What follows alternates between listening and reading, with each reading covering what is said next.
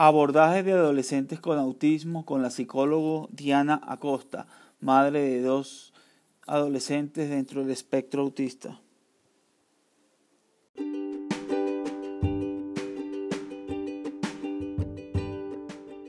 Ya abrimos nuestro club social y educativo virtual de Asperger para Asperger, orientado a jóvenes Asperger entre 7 y 18 años, donde el joven podrá interactuar con otros jóvenes mientras aprende de ciencia, tecnología, humanidades y muchos temas más de la mano de Orlando Javier Jaramillo Gutiérrez, fundador de Asperger para Asperger.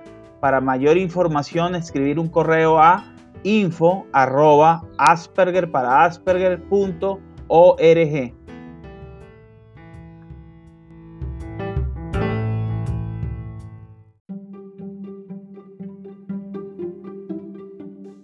Bienvenidos al podcast Sintonizando con el Autismo de Asperger para Asperger, un espacio dirigido por Orlando Javier Jaramillo Gutiérrez, donde divulga su experiencia de vida como persona Asperger y la de otros, contribuyendo con una sociedad donde exista mayor diversidad, tolerancia y respeto.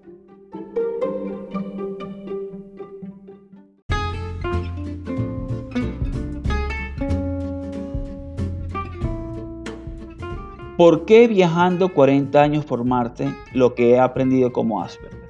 A través de mis vivencias podrás entender cómo piensa y experimenta una persona con autismo, pero también podrás ver a través de los ojos de alguien que piensa diferente y podrás entender de por qué es necesario un cambio en la sociedad para ser más inclusivos. Viajando 40 años por Marte, lo que he aprendido como Asperger lo consigues en las diferentes plataformas como amazon.com, ebook de Apple, Script, Barnes Noble, Walmart.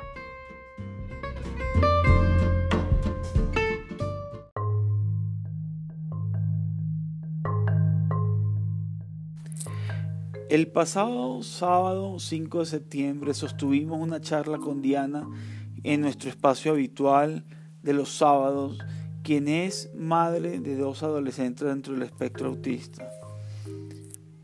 Diana es psicóloga, es diplomada en prevención de suicidio, está cursando, hizo curso de pedagogía de la muerte y primeros auxilios psicológicos, está cursando maestría en psicología clínica y de la salud y ha sido ponente en el tercer Congreso Iberoamericano de Neuropsicología con eh, la ponencia Percepción de Padres y Evaluadores de Pacientes con Déficit Cognitivo frente a los procesos de evaluación diagnóstica. Espero que este podcast sea de tu agrado.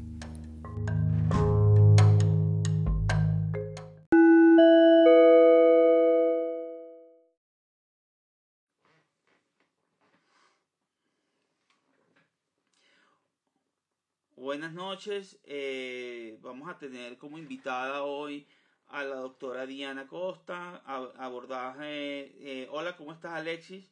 Vamos a, ella nos va a hablar sobre el abordaje de adolescentes con autismo, un tema muy interesante. Hola, Diego, gracias por estar ahí nuevamente. Eh, entonces, Diana nos va, nos va a, a, hablar de hoy de eso. Hola, Ángel. Hola, Palma. hola, Julio. Em, vamos a esperar que la doctora Diana Costa se conecte. Eh, hay que recordar que, hola Rose, eh, Rose, eh, hay que recordar que la doctora Diana es psicóloga que tiene dos hijos dentro del espectro. Ella nos va a hablar de eso. Les voy a volver a, hablar sobre su experiencia psicóloga y madre de dos, dos adolescentes con trastorno del espectro autista, diplomada en prevención del suicidio, curso de pedagogía de la muerte y primeros auxilios psicológicos, cursando maestría y psicología clínica en la, de la salud, ponente, vamos a ver si está Diana, todavía no hay, eh, ponente del tercer Congreso Iberoamericano de Neuropsicología, ponencia en percepción de padres y evaluadores de pacientes con déficit cognitivo frente a los procesos de evaluación psicológica. Déjame que me está escribiendo en un momento. Ya vamos a, a solucionar. Oh.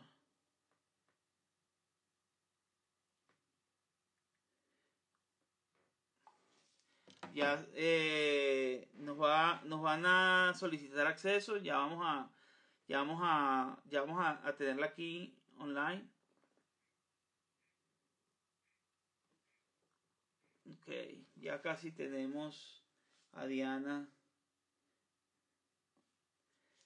ok vamos a esperar un momentico ya vamos gracias Ingrid por unirte nuevamente el tema es muy interesante compártanlo por favor a sus contactos. Yo sé que posiblemente lo compartieron antes, pero ya vamos a estar con Diana. Vamos a ver, Diana eh, está próxima a conectarse. Hola, Iri, nuevamente. Gracias por estar aquí. Eh, estamos en nuestros conversatorios habituales de los sábados que hacemos cada semana y cada 15 días. Hoy con Diana Costa, madre de dos hijos, dos niños con dentro del espectro autista. Vamos a ver. Entonces esperemos, esperemos que está entrando, pero bueno, un momento.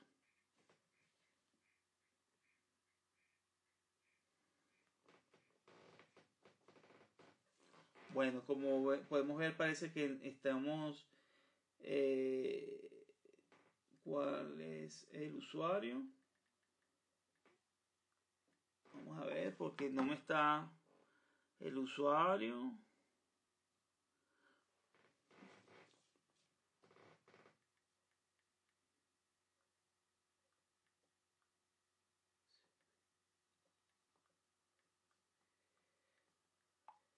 Ok.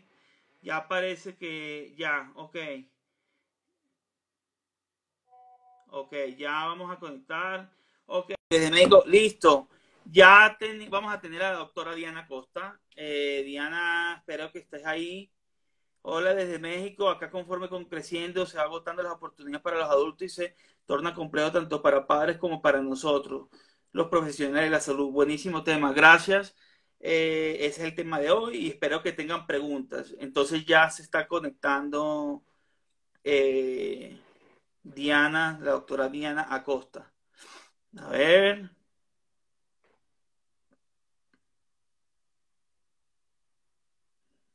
Está conectándose. Un momento, ya se está conectando la doctora Diana. Esperen que el tema es muy importante. A ver. A ver, a ver. No pudo unirse, por favor solicita nuevamente, Diana. Ok, aquí estás. Ok, estoy solicitando. Ya a mí me parece que está, que está esperando. Ya. Esperemos, esperemos. Ok, conectando. Hola. Hola, Diana. ¿Cómo estás? Bien, gracias. No, pues de nada, estábamos preocupados porque pensábamos que la tecnología nos iba a vencer hoy. Sí, un poquito complicado. Casi no te escucho bien. ¿No me escuchas bien? Ay, espérate un momento. No, no me escuchas bien, espera un segundo. ¿Y ahora sí? ¿Así? ¿Me escuchas? Sí, sí te escucho, un poco bajito, Orlando. Ay, bueno, ok, pero, pero me escuches, es lo importante. Porque es que no, no tengo, ya va un momento, espérate un momentico, espérate un segundo, eh, me pongo los audífonos, no sé por qué los audífonos no los tengo a la mano, eh, siempre los cargo conmigo, pero no los tengo y ya no, no podemos, eh, ya creo que eso no lo podemos solucionar. la gente me escucha, por favor, la gente me escucha. ¿Me escuchas, Carlos? ¿Me escuchas, Adriana? ¿Me escuchan? ¿Escuchan a Diana bien? ¿Me escuchan a mí bien? ¿Escuchan a Diana y me escuchan a mí? ¿Se escucha bien los dos? Ok, perfecto, comencemos. Entonces, ok, entonces vamos a hacer una breve introducción, ya decía, diciéndole que eh, ya le hablé de tu, tu, currículum eh, y le dije que tú, eh, Diana, eres una una madre que tiene psicóloga y adicionalmente tienes a dos jóvenes con la condición. Entonces, en ese sentido, que tienes los jóvenes con la condición, por favor, háblanos un poco de tu experiencia como mamá de dos niños dentro de dos jóvenes, dos, dos jóvenes adolescentes dentro del espectro. Háblanos de tu, desde que de toda esa experiencia hasta ahorita, cómo ha sido y, vamos eh, desarrollando el tema. Bueno, muchas gracias y gracias eh, a todos los que están en este momento participando del conversatorio. Eh, pues ha sido un, camino difícil, ha sido lo que llamo yo una pasada de, del Niágara en bicicleta, eh, combinada con, montaña rusa desde muchos eh, aspectos de la vida, desde, desde la emocionalidad, desde la parte financiera, eh, desde la parte de salud, desde muchos ángulos. Eh, como padres, pues, pues tenemos que, enfrentarnos a, diferentes eh, situaciones que a veces eh, nos resultan de alguna manera desbordantes, que resultan siendo un reto para nosotros. por ejemplo, a partir del momento del diagnóstico que se te genera a ti, no solamente una gran afectación, ¿sí? A nivel emocional, sino también una incertidumbre hacia el futuro. Estás parado en un terreno que desconoces por completo. Eh, casi que sientes que estás en una carrera, ¿sí? Eh, y tienes que hacer las cosas rápido, moverte rápido, entonces, en medio de, toda esa agitación, em, viene, viene, viene ahí, digamos, afiliado un, nivel de, desgaste elevadísimo, no solo físico, también mental y también psicoafectivo. Em, y cuando empiezas el, proceso terapéutico, que es, digamos, lo, lo primero que uno como papá de, niños con autismo o de, niños con trastornos del neurodesarrollo eh, debe procurarles, ¿no? Entonces, eh, pues iniciando proceso, pues las terapias son intensivas, lo que quiere decir que son mínimo tres días a la semana, eh, que cada una tenga una duración de una hora. Eh, por ejemplo, a mí inicialmente me tocaba desplazarme de un lugar a otro porque en un sitio tenía fonoaudiología, en el otro sitio tenía terapia ocupacional, la psicóloga lo veía en otro lugar. Eh, entonces casi que me desplazaba yo por toda Bogotá, que es algo que uno, eh, y ahorita pues es más fácil encontrar un sitio que englobe, ofrezca todas las terapias integrales. Y por ejemplo, en el caso mío, que, los dos fueron diagnosticados eh, en edades diferentes, ellos se llevan un año y dos meses. El mayor tiene en este momento 18 años y el menor tiene 17. Al mayor lo diagnosticaron cuando tenía dos años y al menor cuando tenía eh, tres años y medio. Entonces, eh, digamos que ya con el menor ya había tomado un rumbo, ya estaba un poco más estable en, cuanto a la parte emocional, un poco más eh, en el rumbo que, debía seguir. Cuando vino el, diagnóstico de mi hijo menor, digamos que se desajustó todo nuevamente, todo caos nuevamente. Eh, y uno pensaría que por, porque los dos están dentro del espectro, se traza el mismo lineamiento y resulta que no. ¿sí? Em, todo es diferente a nivel terapéutico, eh, ellos como personas son diferentes, entonces em, eso también genera una carga muy alta, eh, una demanda muy alta porque, por ejemplo, en mi caso, yo tuve que dedicarme a leer, ¿sí? a estudiar para saber eh, la manera como yo tenía que no solo afrontar las cosas, sino también cómo debía yo tratarlos a cada uno, cómo debía yo acercarme a cada uno de ellos, acercarse no solo en el sentido de, digamos, físico, sino de qué manera yo le llego, ¿sí? De qué manera yo me conecto con él, que fue algo en, en lo que, digamos, yo hice mucho énfasis, cómo llegarle a cada uno. Entonces, mira que yo hice muchas cosas eh, Orlando, por ejemplo, con mi hijo mayor, cuando él giraba sobre su eje, yo me preguntaba, bueno, uno, ¿por qué lo hace? ¿Cierto? Que ya, bueno, eh, eh, los especialistas te dan a ti las explicaciones, el tema sensorial, que, que está muy marcado allí. Pero yo me preguntaba también, ¿qué siente cuando hace eso? Y yo me ponía a hacer lo mismo. Cuando él se mecía, yo me ponía a hacer lo mismo. Eh, cuando él hacía girar un objeto y, lo miraba, eh, lo que dice uno normalmente, bueno, de reojo, lo que se llama mirada periférica. Resulta que yo me di cuenta de que haciendo esas cosas efectivamente te desconectas, ¿sí? Por completo.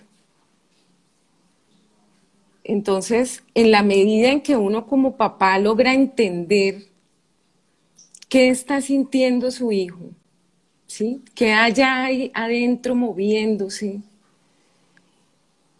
uno va a poder acercarse más a ellos, entenderlos mejor, eh, buscar mejores alternativas.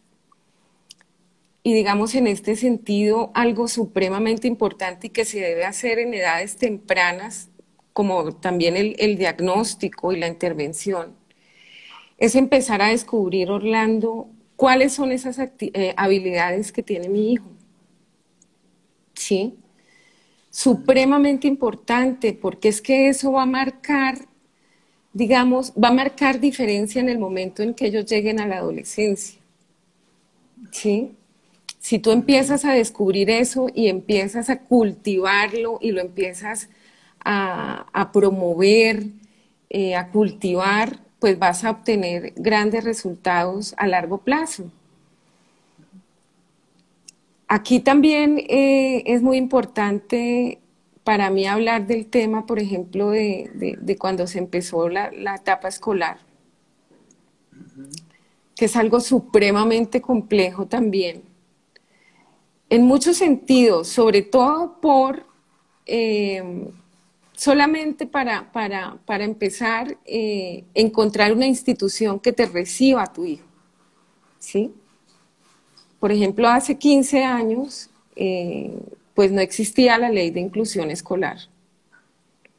Entonces, eh, fue, fue maratónica la búsqueda de colegio para los dos en muchos lo recibían y sí, bueno, eh, te aceptamos el niño, pero pues el niño allá en un rincón, solo. Y ese no es el objetivo que tiene la, escolaridad de, los niños, ¿sí? Tampoco, por ejemplo, eh, es algo con lo que yo no estoy de acuerdo y es, es digamos, una postura muy personal, ¿no? Eh, que el niño lleve a cabo su proceso escolar en, un, en una institución, eh, como, como, le dicen, especializada en, en, estos temas de trastornos del, del, neurodesarrollo. Para mí, lo mejor que uno papá, como papá puede hacer es un colegio regular, ¿sí? Un colegio mm. regular. ¿Por qué? Los, porque, Orlando, los niños imitan. ¿Sí? Entonces, si tienen, están rodeados de otros niños que tienen un nivel de compromiso mucho más alto y tienen unas conductas disruptivas mucho más marcadas que las de ellos, pues las van a imitar. ¿sí? A mí me pasó, a mí me pasó con mi hijo menor. Eh, estuvo en una de estas instituciones y, de hecho adquirió eh, comportamientos que nunca había tenido, ¿sí? Pero es una cosa que, que uno como papá, digamos, debe darse el permiso de explorar, ¿sí? Porque la única manera de aprender, digamos, en, en, en, en referencia a, a, cosas de la vida, es equivocándose, Orlando. ¿Sí? Entonces, eh, hay un componente también que forma parte de, de, de, esta etapa escolar, pero que se presenta mucho ya cuando ellos empiezan su adolescencia, que es el tema del bullying. Okay. Sí. Eh, que lo viví también con, con mi hijo menor, eh, en unas dimensiones, eh, digamos que, que fueron devastadoras totalmente a, a, nivel emocional con él. Eh, y yo pienso que allí hay, hay muchos componentes que, que, forman parte de eso y que, que, deben, atenderse, ¿sí? Porque están las leyes, ¿sí? Están, es, están las leyes, está la ley de inclusión, está la ley eh, del bullying, pero... ¿La ley del bullying en Colombia?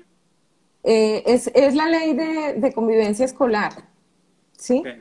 Entonces ahí está trazada también una, una ruta que se debe seguir en casos de, de, de bullying. bullying.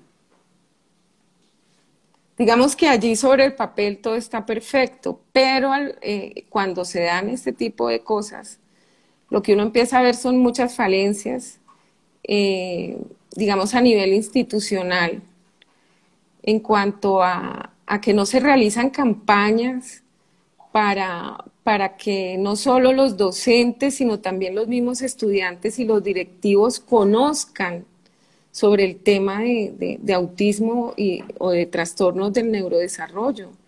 Entonces, esa falta de información, esa carencia en cuanto a acompañamiento en ese sentido, eh, es la que termina generando este tipo de cosas. Y que ese, ese tipo de campañas no deben hacerse solamente a nivel, eh, digamos, educativo en, en instituciones, sino también a nivel de sociedad. ¿Qué estamos haciendo nosotros como padres eh, de niños regulares? ¿Cómo les estamos enseñando a ellos a, a, a enfrentarse a la vida? ¿Sí? ¿Cómo los estamos formando para que ellos sean unos seres humanos que tengan la capacidad de aceptar la diferencia? ¿Sí? A todo nivel. Entonces, digamos que, que, aquí la problemática no está centrada en un solo punto, tiene, tiene muchas, muchas aristas. Eh, ya mi hijo mayor se graduó el año pasado como bachiller. A él le encantaba el colegio, nosotros eh, con él eh, tuvimos la fortuna de, que cursó hasta quinto de primaria en una institución, nos fue muy bien allí. Eh, tuvimos que buscar dónde cursar el bachillerato porque esa institución no tenía pues, ese programa. Eh, y encontramos una institución que no solo lo acogió, sino que se comprometió con el proceso de, inclusión escolar. Eh, él siempre asistió y en este momento todavía cuenta con una terapeuta acompañante. Eh, tuvo, tuvo compañeros de clase eh, que, que le, tenían mucho afecto, que lo, lo, invitaban a participar, eh, que lo reforzaban positivamente, ¿sí? Él, llegó a, hacer exposiciones. Sí, pasaba, pasaba el tablero y obviamente eh, yo sé que... un poquito de, hijo, pues, sin dar mucho... Pues, yo, yo conozco a Diana, para los que no saben aquí, yo la conozco porque yo le di clases al, hijo menor eh, de informática creativa eh, y de verdad que él se la gozaba, esa, pero, pero yo me acuerdo que el, entre los dos, que con su diferencia, que los niños dentro del espectro son diferentes, ¿cómo lograste, eh, digamos, la adolescencia, esa etapa de la adolescencia, que a los padres tanto les asusta, cómo has, abordado ese tema eh, con cada uno de los dos? Bueno, como la diferencia de edades es, es tan corta, ¿sí? Un año. Eh, digamos que, el abordaje se ha dado eh, casi que al tiempo. Entonces, ¿qué ve uno? Independientemente de tener autismo, o sea, están atravesando por la etapa de la adolescencia, no quiere decir que no la vivan. Es como cuando tienen siete años, o sea, son niños también, ¿ves? Entonces, eh, uno empieza a, notar eh, cambios a nivel de, digamos, de, sus gustos, eh, a nivel comportamental. Es una etapa compleja, ¿sí? Porque allí hay un componente hormonal que influye muchísimo. Entonces, esta, esta suma de, de la carga hormonal más el autismo empieza a, digamos, como a, dar un giro a esa parte conductual que de alguna manera tú ya tenías controlada, ¿sí? Y, ya tenías, digamos, em, establecido un funcionamiento eh, regular para ellos. Regular en, en, términos de, de, de tiempo, ¿sí?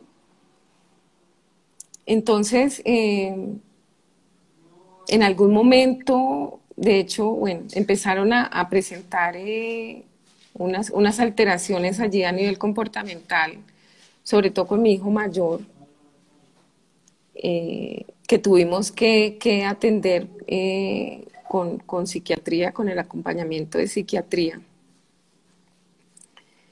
Y, y fue un comportamiento que nos tocó empezar a, observar detenidamente, ¿sí? Porque empezó a tener eh, unos cambios en su estado de ánimo eh, bastante marcados, ¿sí? Una fluctuación allí en, su estado de ánimo, con muchas crisis de, de llanto, con preguntas como él habla en tercera persona y a veces me decía, ¿qué te pasa? ¿Qué tienes mal? ¿O por qué eres así? ¿Sí? O es que estás muy triste, te duele mucho. ¿Sí? Entonces, eh, Tú al oír, me imagino que pensabas que internamente tú y yo estaba pasándola mal, ¿no? Claro, claro, y, es que mira, esos episodios de llanto, eh, en esos episodios de llanto yo evidenciaba un nivel de dolor muy alto en él, ¿sí? De, sufrimiento. Em, hay momentos, el autismo de él es moderado, y, hay momentos que, nosotros como papás eh, evidenciamos que en esos momentos él, tiene un elevado nivel de conciencia, ¿sí? Con respecto a lo que le está pasando. ¿Qué nos tocó hacer a nosotros? Arduo trabajo por parte de, desde, desde el, área de psicología, ¿sí? Porque había que ayudarle a él no solo a reconocer eso que estaba sintiendo, esa emoción que estaba sintiendo, sino también a manifestarla, ¿sí? Porque en ellos es muy complejo decirte que, te digan, em, es que estoy triste porque, porque en el colegio los niños no quisieron jugar conmigo, o estoy triste porque, o tengo rabia porque eh, intenté, no sé, tocar esta, esta, pieza en el, esta pieza en el piano y no pude.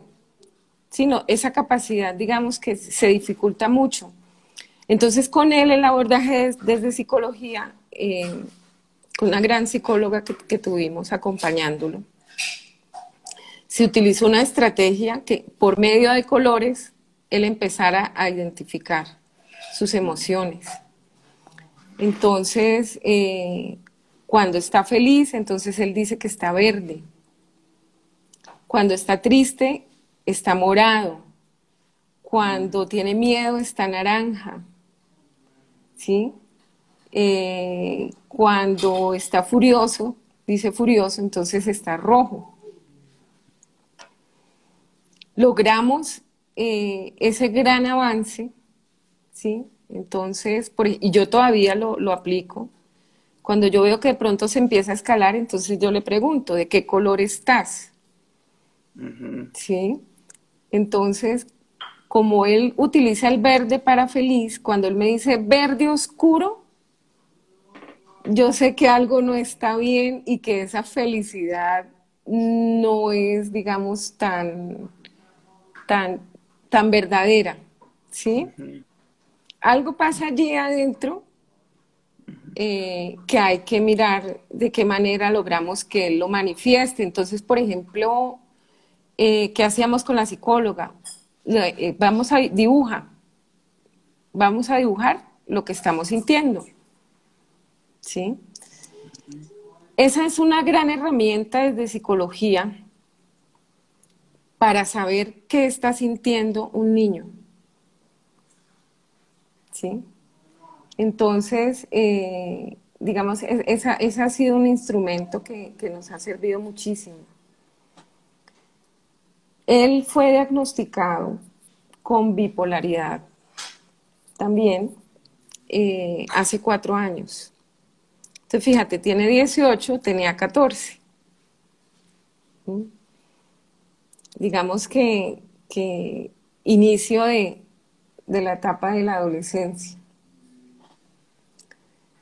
Y que eh, de ese, fue el resultado, Orlando, de, esa observación que, comentaba, que se hizo de manera muy detallada y obviamente con, con acompañamiento eh, tanto de la psicóloga como del el psiquiatra, que en su momento... Dime. Desde pequeñitos. Sí, sí. Entonces, eh, fíjate lo importante que es que nosotros como papás estemos siempre al frente del, tratamiento de nuestros hijos, ¿sí? Siempre observando, eh, siempre detallando cada palabra, cada conducta, cada gesto de ellos, ¿sí? Porque de otra manera este tipo de cosas eh, resulta difícil que lleguen a, a poderse identificar. Aquí Diego dice, eh, generalmente los padres buscan curas milagrosas. Sí, hola Diego. Qué, bueno que estés aquí. Eh, definitivamente sí, eso es algo que no podemos negar. Eh, es algo que, está, que, ha pasado desde hace mucho tiempo. Resulta que una vez les dan el diagnóstico, lo primero que hacen y no estoy juzgando para nada porque yo pasé por ahí, ¿sí? Em, es salir a buscar una cura, como dice Diego, una cura milagrosa. Resulta que curas milagrosas no hay. ¿Y por qué no hay curas milagrosas?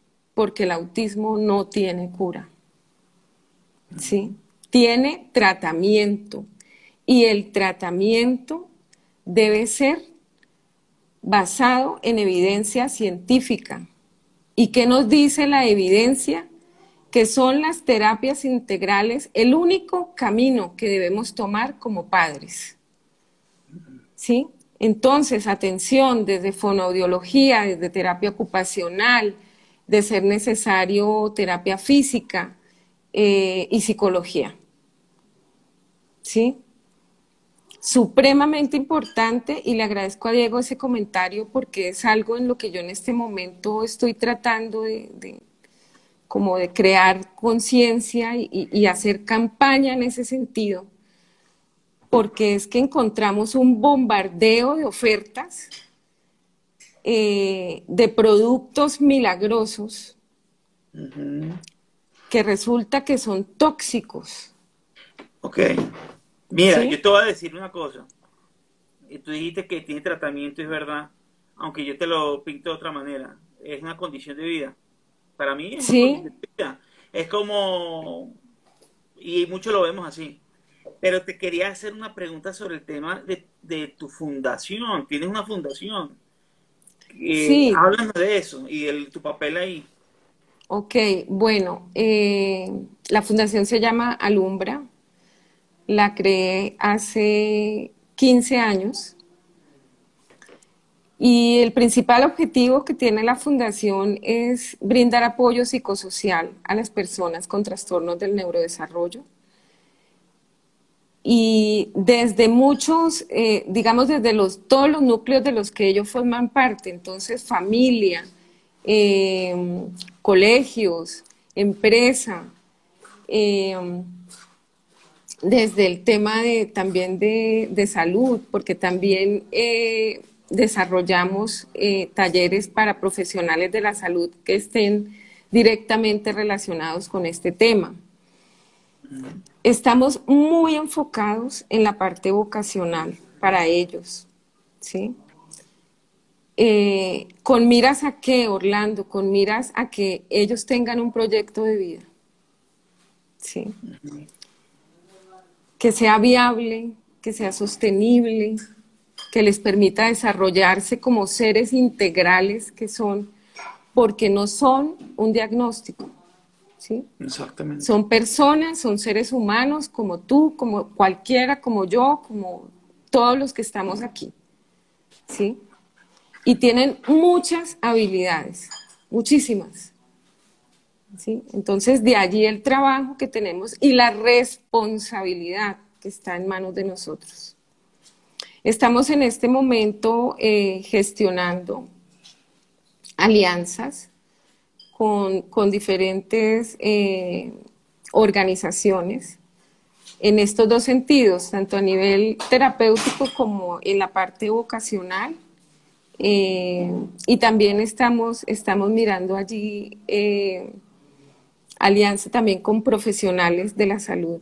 En este caso sería neuropediatría y, psiquiatría infantil y de adolescencia. Entonces, em, pues que en, su momento se, darán a conocer y digamos que esa es la finalidad principal que, tenemos nosotros, eh, acompañamiento siempre y permanente para, para, los padres de familia también. Aquí te pregunta una, seguidora de nuestra comunidad o de la tuya, dice, mi hijo tiene 22 años, terminó el bachillerato y todavía no se decide a estudiar. ¿Podrías hablar un poco de eso? ¿Cómo lo puedo ayudar? Bueno, eh, me parece supremamente importante, en primer lugar, no presionar. ¿Sí? No, pero mira, pero tienes que estudiar, pero tiene que ser ya, pero tienes que tomar. No. Eso, eso genera un nivel de malestar en ellos muy elevado. ¿Sí? Y termina por generarles confusión. Entonces, eh, darle tiempo, eh, y lo que decía ahorita el tema de, las habilidades, no sé si, si, has logrado eh, identificar a él que le gusta, el por qué se inclina, él es bueno en qué, no sé, en tecnología, en música, en arte, Sí, por ejemplo, en mi caso, mi hijo mayor, música. Él, toca el piano desde que tenía ocho años y, y, ahorita, bueno, antes de todo este tema de la pandemia, él ya había iniciado en una academia para ser DJ porque tú le preguntabas cuando ya estaba finalizando el colegio, Santi, ¿tú qué quieres estudiar? Entonces él contestaba, ¿quieres ser DJ? Qué bueno. Y, evidentemente, entonces la música le fascina y es, y es muy bueno. Entonces, eh, yo, yo, te recomendaría eso. Em, si has logrado identificar en él eh, alguna habilidad hacia uno de, de, esas áreas. Con mi, con mi hijo menor, por ejemplo, lo que decía Orlando ahorita es el tema de la tecnología. ¿Sí? ahorita muy supremamente, eh, digamos, involucrado con el tema de, hacer videos, de hacer peli, él quiere ser director de cine, entonces hace eh, videos de animación. Em, y mira, en ese sentido lo hemos apoyado tanto que ahorita con este tema em, de, la virtualidad y eso nos pusimos en la tarea de digamos, bueno, vamos a buscar cursos, vamos a, ver por dónde nos metemos para irle, digamos, eh, cultivando eso a él y ayudarle a sacar ese, ese proyecto adelante. Entonces estamos en ese tema, pues esa es mi, mi, mi recomendación. Uno, no presionar, darle tiempo, darle espacio, porque de alguna manera esa presión para ellos es, es, es invasiva, ¿no? Sí, claro. Sí, eh, sí, como dice Temple Granding, que haga la, tu, tu interés lo vuelvas tu profesión, ¿no? Exactamente, exactamente. Mira, Diana, es que, es que el tiempo así, vuela y, y realmente hay más cosas que, eh, muchas cosas que podemos preguntarte y se nos iría, pero yo quería, esto se va a ver en el, se va a escuchar en el podcast, yo quisiera que del punto de vista del abordaje y, tips que le pudieras dar a los padres, cinco tips, eh, especialmente, por ejemplo, eh, cómo aceptar el diagnóstico, cómo se le da el diagnóstico a los niños, o lo que tú consideres. Bueno, eh, sí, efectivamente hay, hay, mucho de qué hablar, ¿no? Mucho de qué hablar. Pero... 40 minutos es muy poquito y seguro te vamos a tener nuevamente. Claro que sí, con mucho gusto, cuenten conmigo. Eh, mira, muy importante eh, rodearse de profesionales que tengan gran experiencia en el tema, ¿sí? Que sean recomendados, ¿sí? Em, otra cosa, eh, mucho, mucho compromiso con el tema de, las terapias. Yo, yo tengo, eh, digamos, un ABC que está, está en la guía para padres que yo diseñé. y el ABC es papás con amor, con compromiso y con berraquera. ¿Sí? Bueno, es, bueno lo dije al revés. Pero bueno, sí. Amor, berraquera eh, y compromiso. ¿Y cómo la persona hace para acceder a ese material que tú hiciste? En este momento me pueden, me pueden contactar por, por mi página activamente.digital. Ok. Sí, allí, están todos mis datos de contacto y, por allí eh, podemos, podemos concretar el tema de la guía. Eh, eso, eso es supremamente importante, el, compromiso que, que menciono con respecto a, la parte terapéutica. Eh, a escuchar a esos terapeutas que siempre, después de cada sesión, nos dan recomendaciones y que yo me he dado cuenta eh, eh, ahorita en, mi trabajo que hay muchos papitos que de pronto por tiempo, no sé, por múltiples factores, no llevan a cabo esa serie de recomendaciones o tareas que, se les asignan y resulta que eso puede hacer que todo el trabajo terapéutico de alguna manera se desdibuje, Orlando. ¿Sí? Eh, porque siempre se dan recomendaciones para seguir en casa, eso es otra cosa. Em, otro punto, otra recomendación. O seguir las recomendaciones que da el médico después de las terapias. Sí, supremamente importante, ¿sí? Y la constancia en, la, asistencia a, las terapias, así como los controles con, neuropediatría y, con psiquiatría, si es el caso que se esté llevando también por, esa área. Em, también eh, ustedes como papás, nosotros como papás, necesitamos acompañamiento desde el área de psicología. Papitos, háganlo. Es supremamente importante y valioso para nosotros. ¿Sí? Esto no es fácil de afrontar. Entonces, eh, y también he sido, he sido digamos, he, tenido mucho, mucho conocimiento de eso, por eso hago la recomendación, porque dentro de las mismas instituciones terapéuticas, algunas ofrecen ese acompañamiento, pero muchos papás son reacios a, tomarlo. Eh, y resulta que para, para nosotros termina siendo un aporte muy grande, ¿sí? Entonces me parece supremamente importante que, pensemos en, darnos a nosotros ese apoyo. Nosotros que somos cuidadores, que es una tarea tan ardua, tan desgastante a todo nivel. ¿Sí?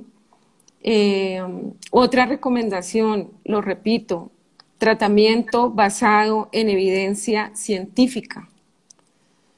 Nada invasivo para sus hijos. ¿Sí? Eh, y nada, o sea, que prime el amor siempre por ellos, por encima de todo. Sí. Un, mensaje de esperanza para esos padres que están comenzando eh, este trasegar. Mi mensaje es que se puede, que se puede, que, se puede lograr que ellos salgan adelante, que ellos tengan un nivel de funcionalidad eh, y de independencia eh, a futuro, que todo ese trabajo que están haciendo ahorita va a tener frutos, de hecho los tiene diariamente. Los logros, por pequeños que sean, son logros, ¿sí? Entonces, todo ese trabajo que están, que están desarrollando, todo ese empeño, todo ese esfuerzo que, están, que le están poniendo a, sacar adelante a sus hijos, eh, se va a ver reflejado a mediano y a largo plazo.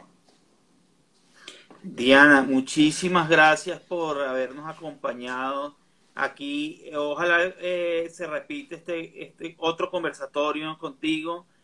Eh, la verdad, pues los problemas tecnológicos al comienzo fueron los que nos impidieron, pero ya se tiene esta experiencia.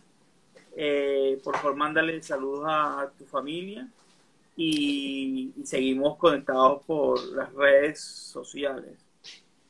Gracias, Orlando. Muchas gracias por la invitación. Espero que volvamos a tener un espacio como este nuevamente y poderlo sacar de tantas dudas que yo sé que deben tener. Adriana, Adriana, la mamá de Alejandro, mira, gracias por tu experiencia. Ah, se conectó. Hola, Adri. Mira, bueno, entonces vamos a tratar, vamos a tratar, no, vamos a hacer otro, otro conversatorio y, y ya sin problemas tecnológicos ya lograremos hacer eh, eh, una entrevista más, menos accidentada. Esta fue la primera sí, me disculpo por eso. A ti muchísimas gracias. Eh, bueno, que estén muy bien. Un saludo para todos. Bye. Pues. Chao. Y recuerda darle al botón suscribir, depende de la plataforma donde estés.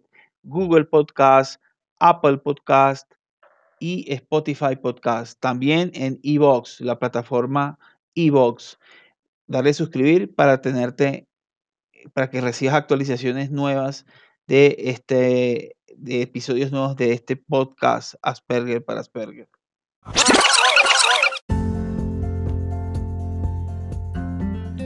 Y recuerda darle al botón suscribir, depende de la plataforma donde estés. Google Podcast, Apple Podcast y Spotify Podcast. También en Evox, la plataforma Evox. Darle suscribir para tenerte, para que recibas actualizaciones nuevas de este de episodios nuevos de este podcast Asperger para Asperger.